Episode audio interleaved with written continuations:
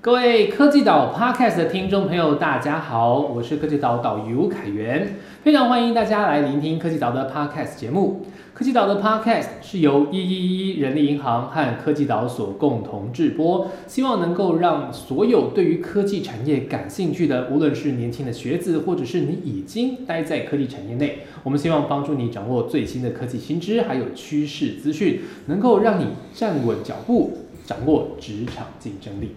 好的，讲到职场竞争力哦，其实哦，在台湾不是台湾，应该说全球踏入数位时代以来，有一门学问其实是非常重要的，叫做搜寻引擎最佳化。也就是说，我们能够在 Google 或者是其他搜寻引擎上面找到的资讯，这个东西对我们来说本来就是日常生活中搜集资讯的必要。但是你有没有想过，SEO 如果你做得好的话？Google 它会变成是你一个免费曝光广告的一个来源呢？我们这一门学问这么的重要，我们今天就请到了江能数位行销的创办人连启佑老师，他同时也是非常多企业数位转型的顾问，也是专业的 SEO 讲师。我们今天请他来聊一聊搜寻群最佳化 SEO 这门学问，到底在现在这个时代有什么样的重要性？好。老师跟我们呃听众朋友先打个招呼吧。好，那听众朋友大家好，你们好，我是连启佑。是，老师您哦从事这个搜寻引擎最佳化这一个领域哦，好像已经超过二十年了。是的，对啊，那因为其实呃。Google 这个在国内应该说，我们大家开始很习惯的用网络、用电脑，其实也是还是这二十几年的事情。那所以其实您等于您算是见证我们使用搜寻引擎从刚开始到现在啊，也越越来越多不同的形态。哦，这样一路走来哦，您是怎么样踏进这个 SEO 这个领域的？好，那我我很简单的讲这个过程哈。我大概是在九零年代末期哈，那当完兵退伍嘛，到职场工作上班嘛。好，那那时候我在职场工作的，我所服务的公司，那基本上就是在帮这个很多的那个台湾的内销的，哎，内外销的企业做网络行销。那当时号称叫做网络行销，其实就是帮他们做网站。那我们的客户外销的还是比较多哈，做网站做好以后呢，可能到国外的一些贸易网站、商机网站嘛，帮他们那个公告啊、推广哈。那这样子其实客户就很满意了，然后我们就可以收到蛮多的那个预算啊。嗯。但是这样子经历了几年以后，就遇到一个比较大的问题，就是说，呃，这个本身本来本身，呃，主持人你听听了你就知道，应该就是晋升门槛不不会很高嘛，哈。嗯。啊，所以基本上就很多的同业，很多新的业者也就跟我们做一样的事情嗯那所以那那一阵子其实公司就比较辛苦了。好，那我那时候在。那个公司主要就是在负责后勤嘛，产品啊，那个还有一些案件的这个执行的这个部分。那我们就在想一个事情，就是刚好那时候也是两千年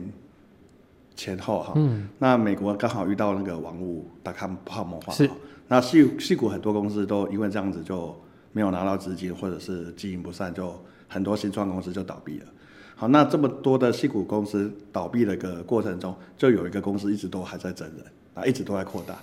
那我们就就会去注意到这个公司嘛。那这个公司就是 Google 嘛。是。那我们就在开始在把那个目光就放在 Google 身上。当时的 Google 是不是还没有到就是这种独大的搜索引擎的地位？诶，应该是说它就是刚刚崛起啊。嗯。那主要就是因为它主要就接到雅虎的案子嘛，就是雅虎的搜索引擎就用它的嘛。嗯。所以它一路这个全球的推广量、使用量就就变得很高，这样算是一个。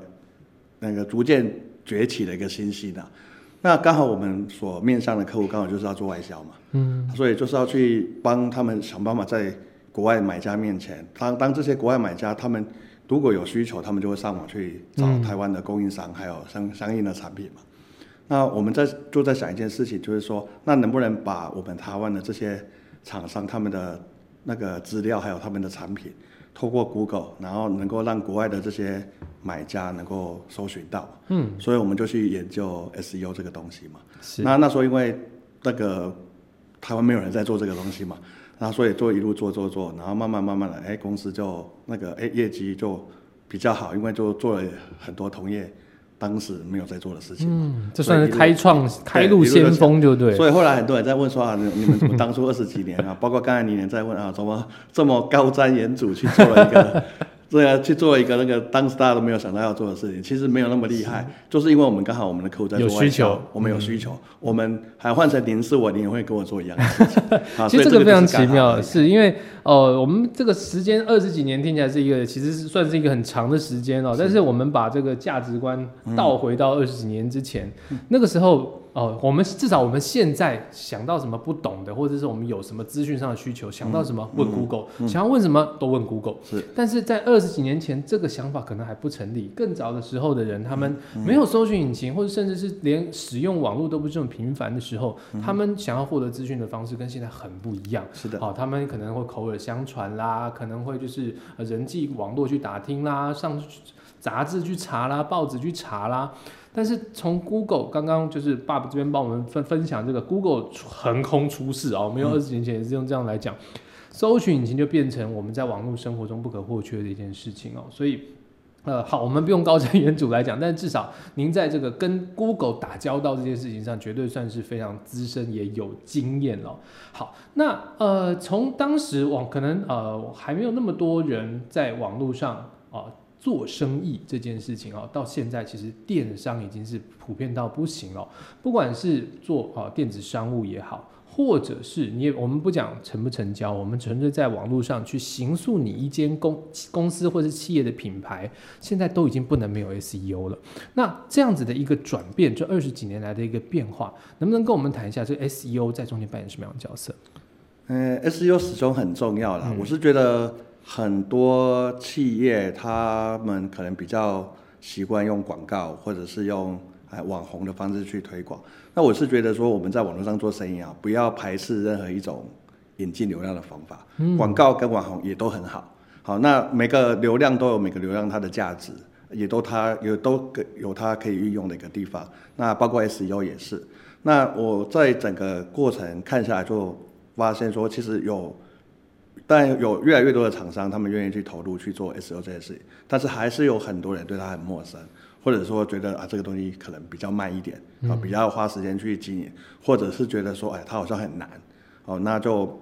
比较不愿意去做这件事情哈。但是其实它就是一个有效的引流的一个手段哈。那再加上它本身就是做这件事情，当然你找厂商帮你做顾问或者做导入，可能要给人家一些费用啊。但是如果说你自己愿意学、愿意去做，你甚至呢也可以不用花广告预算哈，你就可以把你的网站引进很多在搜寻引擎上面人家搜寻的那个流量哈。所以我是觉得就是说，还是很建议台湾的很多的企业，尤其是如果是没有太多广告行销预算的中小企业啊。那个其实应该要好好的去评估，然后试着导入 SEO 这件事情。是企业导入 SEO 这件事情，跟哦他直接做广告的销售来比，它有什么不同？刚刚有听到，就是说好像有的企业主担心说，哎，做 SEO 是不是比较慢？那成效是不是呃没有办法？好像说哦广告出去马上流量就是很直接的做一个转换。那啊做 SEO 跟哦其他的这些流量导入的方式来讲，它有哪些啊优点，还有哪些缺点呢？哎、我先讲，就是说广告，呃，它的比较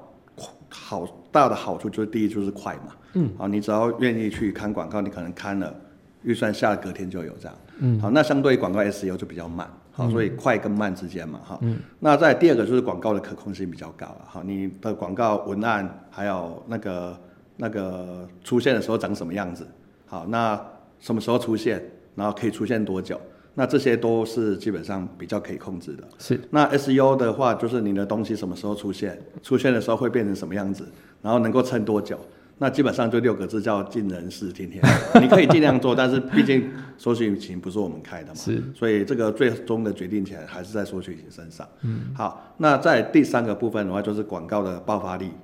还是比较强。嗯，好，就是它那个做下去的话，你可能愿意砸比较多的预算，可能在短期你就可以创造比较多的流量。嗯所以我们先讲，就是说广告相对 SEO 啊，所以它的优点也相对是 SEO 比较劣弱势的势地地方对，是就是快对慢，还有我刚才讲的可控性高跟可控性低。嗯，好，以及我刚才讲的就是爆发力所谓的爆发力的强跟那个比较不那么强。但是相对我我刚才有跟呃主持人分享嘛，就是说我们每个广告每个行销方式，其实它都有它各自的优缺点啊。我们就是找适合的给我们用，这样就好了。那相对于广告 SEO 也有它的优点啊。那第一个点呢不用钱，嗯，好，光这件事情就很 伟大嘛，因为广告毕竟你就是点了，每次就是要花钱嘛，嗯，所以这长期下来，它一定是一笔可观的预算嘛，哈。那 SEO 点的不用钱啊，当然你找人家做可能需要一些费用，但是这个整个换算下来的话，长期经营下来的话，好，整个摊提下来的话，它还是远远比广告划算的多。嗯，所以光第一件事情很变，那个点的不用钱这件事情，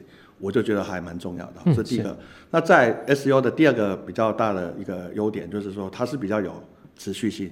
我们讲它有延伸性的，就是广告你做完了，预算花完了，我常常讲就是好像水龙头嘛，你水龙头一关，那个就你的流量就归零了。但是 SEO 不是嘛，就是你只要那个你的那个内容放在那里，网站放在那里，那这个客户如果长期有需求，可能过了五年、十年，他搜寻到你一样还是可以跟你做接洽嘛。所以 SEO 的持续性是比较高的哈。那在第三个部分就是它是有累积性的。好，广告这个东西就是也除了像水龙头一样，它也像是放烟火。嗯，好，你今年放放了这个烟火，就哇觉得非常的灿烂。好，那明年此时此地你还是要重放一次啊。好，但是 SEO 不是啊，因为 SEO 它就是内容的堆叠嘛。嗯，好，那你慢慢的、慢慢的在网上哈，那个根据客户的需求，你去创作一些内容，堆叠了很多的那个内容，慢慢慢慢的你就会有一些基础的流量嘛。好，所以基本上的话就是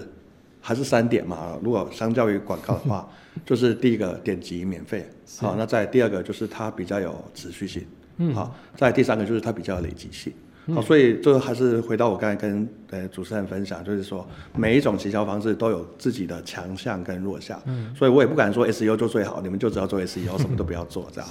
我是觉得就是我们不要去排斥任何一种可能对我们有帮助的行销方式，然后呢，在我们适当的时候，我们找到适当的方式去用它，那就很好了。这样，嘿是这样听起来，刚刚您用的这个水龙头跟烟火的比喻哦，我这边也想到一个有点像类似的比喻，不知道准不准确，就有点像是哦。比如说，一般的广告就有点像是我们买新衣服或是化妆，好、这样子，它就是让你一次性的看起来啊、非常的光鲜亮丽，然后能够就是啊、吸引到很多的的目光。但是呢，这个 SEO 它其实比较像是从体质来改善。好，强身健体，让你就是比如说你自然而然的这个本质就变好了，那你长时间的容光焕发，这个是从你自己的一个素质来的，所以其实这才会变得比较是能够效效效力能够去拉长哦。是的，主持人，其实您讲到一个非常关键的地方，就是我们做 SEO 这件事情，除了可以创造来自于搜索引擎的流量以外，更重要的一件事情就是，正如您提到的，我们就是把我们网站的整个体质改善。嗯，那其实网站体质改善，你把你网站做的比较好，意思就是说你的内容比较到位。嗯，然后呢，可能网页的下载速度也比较快啊，对于呃使用者可能，比方说手机的使用者。啊，那个比较友善，然后也比较安全等等哈。那简单讲，你就是去打造一个内容很有可看性，也非常好用的网站。那其实你其他各种流量来的，他的客户呢，基本上他会用到一个比较好用的网站。嗯，那这个最终呢，我相信对我们的使用者的他使用的这个体验，以及乃至于最后的这个成交转换，也都会是有帮助的。所以做 SEO 其实就是陈如你讲的，它就是在改善网站，它不只是带来搜寻流量。它也有可能怎么样？对于其他的流量进来的使用者来说，他呢能够享受到我们做 SEO 的好处。嗯，它会是一个好的顾客或者使用者的体验啊，就是至少你整个网站本身已经有改善了，资讯的这个品质嗯哦也能够有提升了。那当然对于你整个品牌，对于你的这个商业行为都是有正面帮助的哦、那哦，就那我们现在就是来稍稍微危言耸听一下，来恐吓一下我们就是还有还不太够了解 SEO 的一些企业主们哦。那如果如果一家企业它真的很铁齿说，那我我就是不做 SEO，、哦，那那在现在这个时代，都完全不去碰触 SEO，完全这个网站就让它自不不要自生自灭，就是让它自然发展。这样子的话，它真这样真的做得下去吗？嗯，应该是说啦 SEO 往往是很多流量它的一个占比很大的一个流量，不管内销外销。是好，那如果今天是内销企业的话，真的他就是像主持人您讲的，他把心一横，他就是不想做 SEO。好，也可以，但是相对的，他可能就要去加强其他的替代的一个选项，比方说他可能就要多请网红，或者他可能就要多砸广告。那也是可以做，但毕竟就是没有人规定你的流量一定要是怎么来的啊、你只要你如果觉得做 SEO 对你来讲太慢了，你可能有很多其他的选项，你是可以做。但是如果是外销的话，我就会比较建议说，真的就是还是要，呃，思考一下做 SEO。为什么？因为做内销，你虽然有很多替代的选项，只是它它应该说做内销有很多替代的选项，当然相对就是说，我会觉得比较可惜，你可能多花了一些费用。好，那 SEO 其实是不用钱的流量哈，但是毕竟如果这个一个愿打一个愿挨嘛，这个当事人他愿意，我相信这个旁人也无从智慧了哈。但是如果是外销的话，就不是这样，因为外销的话，国外的买家他不会去看你网红啊，他不会去看你直播啊，他也不会去参加你的抽奖活动啊，他真的就是透过搜寻引擎来怎么样来搜寻台湾这边他可能需需求的产品服务，来自于那个相关的供应商。那如果你没有在搜寻引擎上面，做曝光的话，你就真的很难跟你的国外的买家接触到。那可能也很多人会问说，那那个我可以做加入平台啊，像哎台湾街贸网啊、阿里巴巴这种 B to B 平台哈。那各位如果去研究一下这些平台，您就会发现这些平台他们自己也在做 SEO，是是是，他们自己也在做 SEO 哈。当然你可以直接加入他，但是其实他们也是在做 SEO，他们也觉得这件事情很重要。所以就是说，我是觉得内销企业，他如果打定主意不做 SEO 的话，我是觉得他还是可以做生意，只是我觉得相对比较可惜而已。嗯。但是如果外销企业他不去做 SEO，不去做索取流量的话，他真的会很。很辛苦了，嗯，我就比较不建议了，是大概是这样。各位企业主应该都有听到连老师刚刚的这个苦心叮咛哦，因为其实真的，其实不管内销和外销啦，SEO 其实它是刚刚就讲了，它是保底，让你体质本身就从体质来改善的一个好方法。那它当然也会是一个导流很重要的一个方式。想想看，如果好你花了大钱去找找网红合作或者下广告，然后人家说哦这个看起来不错，这个品牌是什么，这个产品是什么，打到 Google 去发现这个东西可能排在第四十。业的时候，人家可能也会觉得说，哦，哇，这个怕怕的，对不对？现在诈骗又这么多啊，所以其实 SEO 就真的是一步一脚印，要花时间去耕耘，但是你能够让你真的从啊整个网站的体质能够有所改善哦。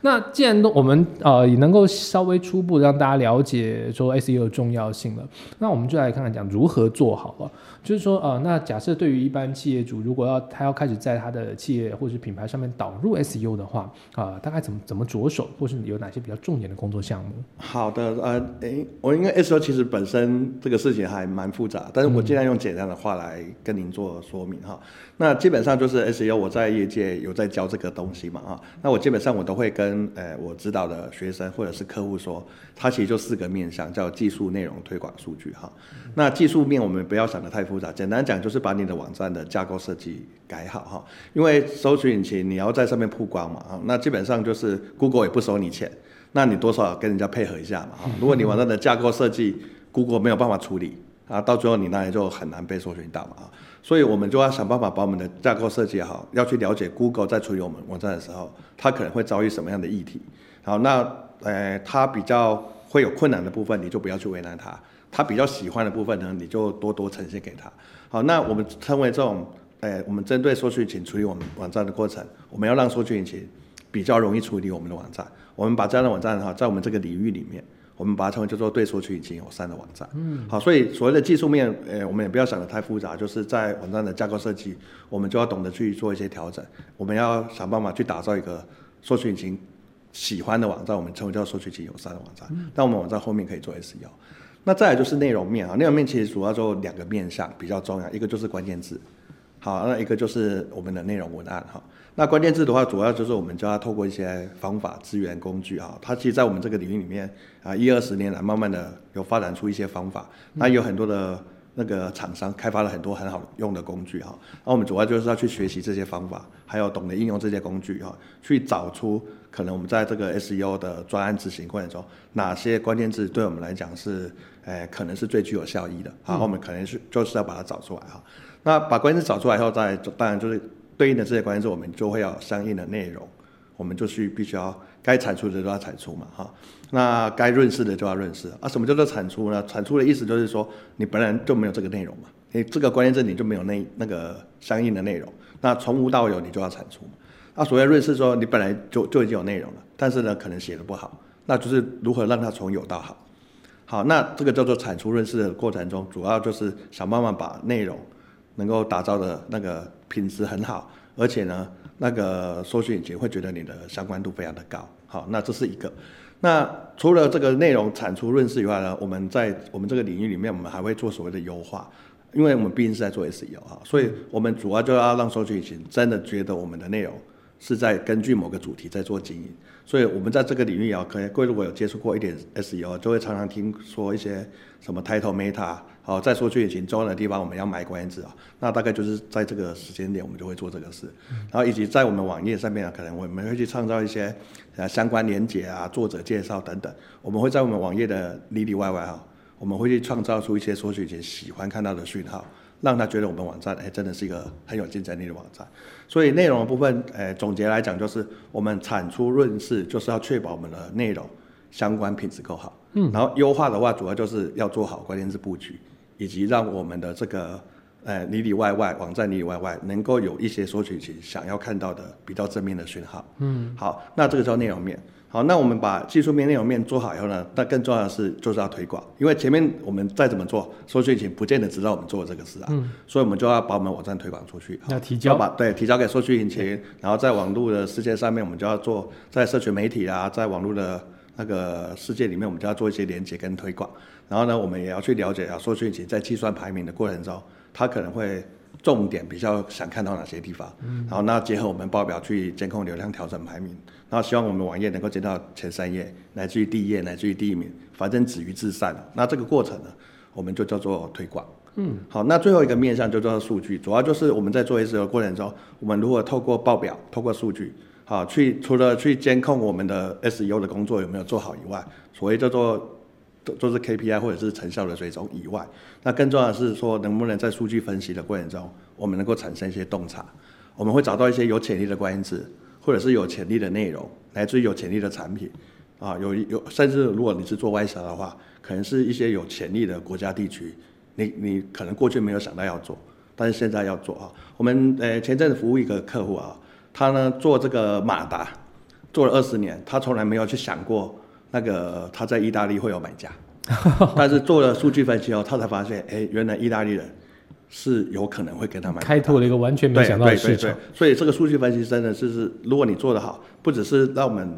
做成效的追踪 KPI 的那个追踪以外，更重要是能够在上面发现一些洞察，发现一些机会啊。就如我刚才讲的，关键字、内容、产品，乃至于新的地区、新的市场。嗯，其实，在数据分析上面有很多的情况可以去挖掘。是，刚听得出来哦，其实要弄懂你的 Go，你的 Google，弄懂你的搜寻引擎，其实是一个很大的学问哦。比如说讲关键字好了，其实你下你你假设用一个太过于普通的关键字哦，那可能哇，那可能竞争者众，然后你要从中脱颖而出就困难。你就去弄一个太冷僻的关键字，好，那你算是独家唯一了。问题是这么冷僻，不会有人去搜寻。是的，好，所以其实刚刚讲的就是哦，我们不管在架网站架构上面、技术上啊，或者是内容上，怎么样去打造一个哎对内容呃搜索引擎最友善的？这个真的要找最了解 Google 的专家来做协助啊。那一般的企业如果要在刚刚讲的这个呃技术啊、内容啊、推广跟数据上面要去开始把 SEO 的这个工作给捡起来，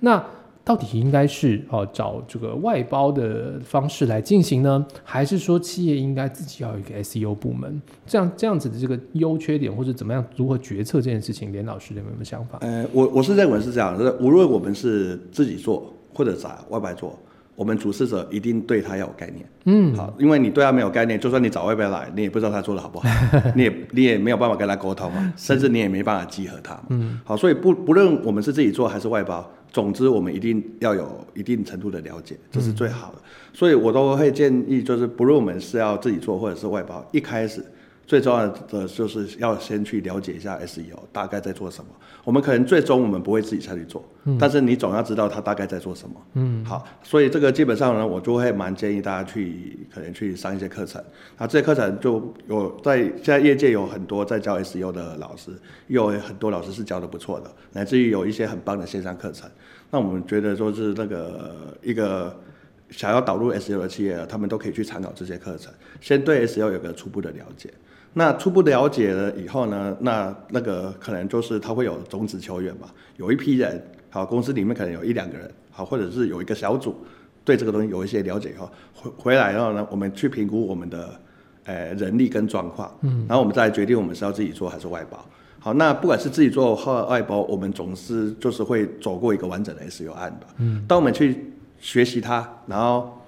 也找出我们的种子球员，然后也去试着，不管是透过内置或者是外包的方式，我们去做了第一次的 SU 案子以后，那接下来我们就有经验嘛，在这个过程中，我们一定就会有累积一些流程，还有累积一些相关的报表文件嘛。那这个部分的话，我们就是未来呢，我们就可以复制这样的经验去做第二次、第三次哈。嗯。然后也同时呢，也可以去教育公司内部的人，我们哎这个东西 SU 大概是怎么做的？是。好啊，慢慢的、慢慢的，我们未来找人或者我们在做工作的，那前面讲都还是以专案的概念来讲，但是长期下来，我们未来能不能就是我们每做一个网站或每写一个文案，那我们的心里都有 SU 的一些基本概念哈。所以除了我们一开始把它建立起来，然后导了案子以后，然后在内部做做推广、做宣传以外，更重要的是慢慢慢慢的，我们在我们在工作或我们在找人的过程中，我们都能够把它应用起来。那最后最好的状况当然就是我们能够在各个部门能够建立一些 KPI。嗯，好，等于我们在做每个事情或者是在做每个推广过程的过程中，如果它是跟 SU 有关的，我们会懂得怎么样用 SU 的一些指标。还有用一些 SU 的思维去评估这件事情，嗯，好，那这个当然是最理想的状况，好，所以我是觉得需要去，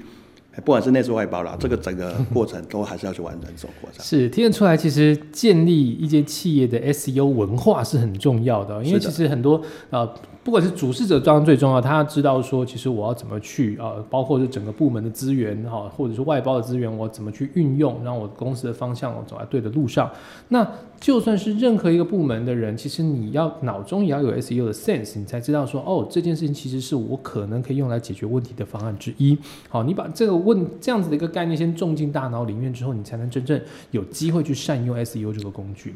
那好，既然都讲到现在这个状这个这样子的一个方向了，我们哦最后就来请您跟我们谈一谈。刚刚已经谈到 SEO 它会是一个很重要的企业的工具，然后我们也要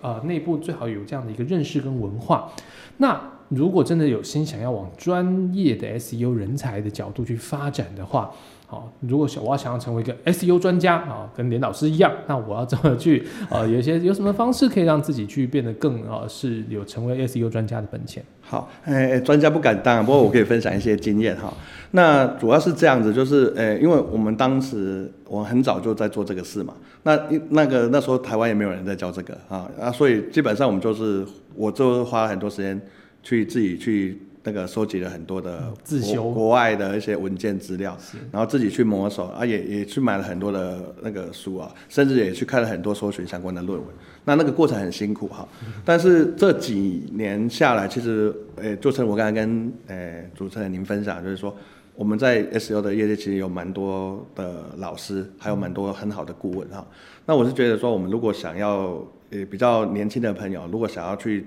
呃对这个领域有兴趣，想想。要他，呃，我们不见得说是一个全职的从业人，或也或者是说我们在做数业学校，但是我们对 SEO 是有一定程度的了解，那样也很好。那总之，我们如果想要学习 SEO 哈。那我我是觉得不用像我们前人这样子哦，那个搞得这么辛苦，就有现在就有一些现成的很好的课程乃至于师资哈，我们就可以去参考。然后这是第一点。那在第二点，我会很鼓励大家自己能够经营一个部落格，自己架站架站做部落格。对，因为 SEO 其实基本上它会牵涉到很多网站建建制的概念，然后它也会需要内容文案嘛，然后它也要懂得去推广它嘛，还有做数据分析。那你自己去经营一个网站，这个网站不用真的把它搞得很大，但是你完整的去走过这个课程，好，你上了很多的课，读了很多的理论，不如你就实实实际际的去经营一个半年一年自己的网站，好，那这样的一个过程的话，会让你很多这个东西，你就在摸那个实做的过程中，你就会开始去熟悉，你就会有体会。所以我常常觉得，就是说在做，诶，要学的时候最快的方式就是上课，然后呢去做实做。啊，就真的自己去经营一个行销站或者是部落格哈，然后从无到有，自己去把它架起来，然后自己去写文章，自己去推广，自己去学着做做相关的分析，那这是很重要的。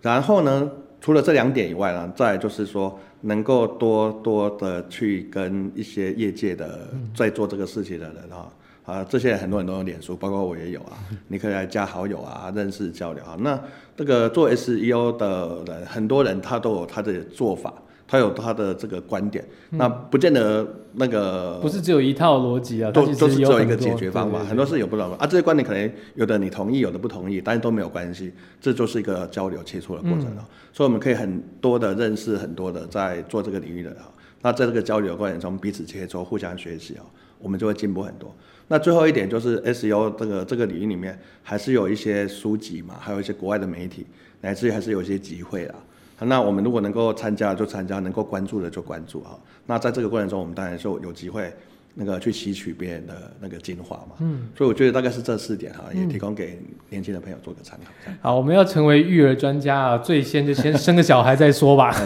先生个小孩出来之后，我们能够有好的社群啊，有前人的经验啊，然后也自己在呃演练的过程当中，去慢慢的把这些理论化为实做的一个养分啊，这可能就是嗯去培养自己 SEO 的能力的一个方法。而且呢，培养 SEO 其实固然你有机会成为这个网络行销的一个专家，好，以此为你的本业。但是就算不是，其实你在碰到任何哦，你要打造品牌，你要做电商，你有这个 SEO 的 sense 在的时候，其实你对于很多啊、你能够获得的资源，或是你应该走的方向，也都会更有把握。相信这个是呃，在网络时代非常重要的一个基本技能。好，那当年我们的连启佑老师，好，真的都是摸着石头过河的，但是现在我们真的有很多很丰富的。资源好，可以让大家好好的去运用，包括我们科技岛这边来听到连启佑老师的一个讲解，你也可以去找找看老师的脸书，好，甚至用课程的部分来跟老师做情谊，都是非常能够自我充实的一个好方法。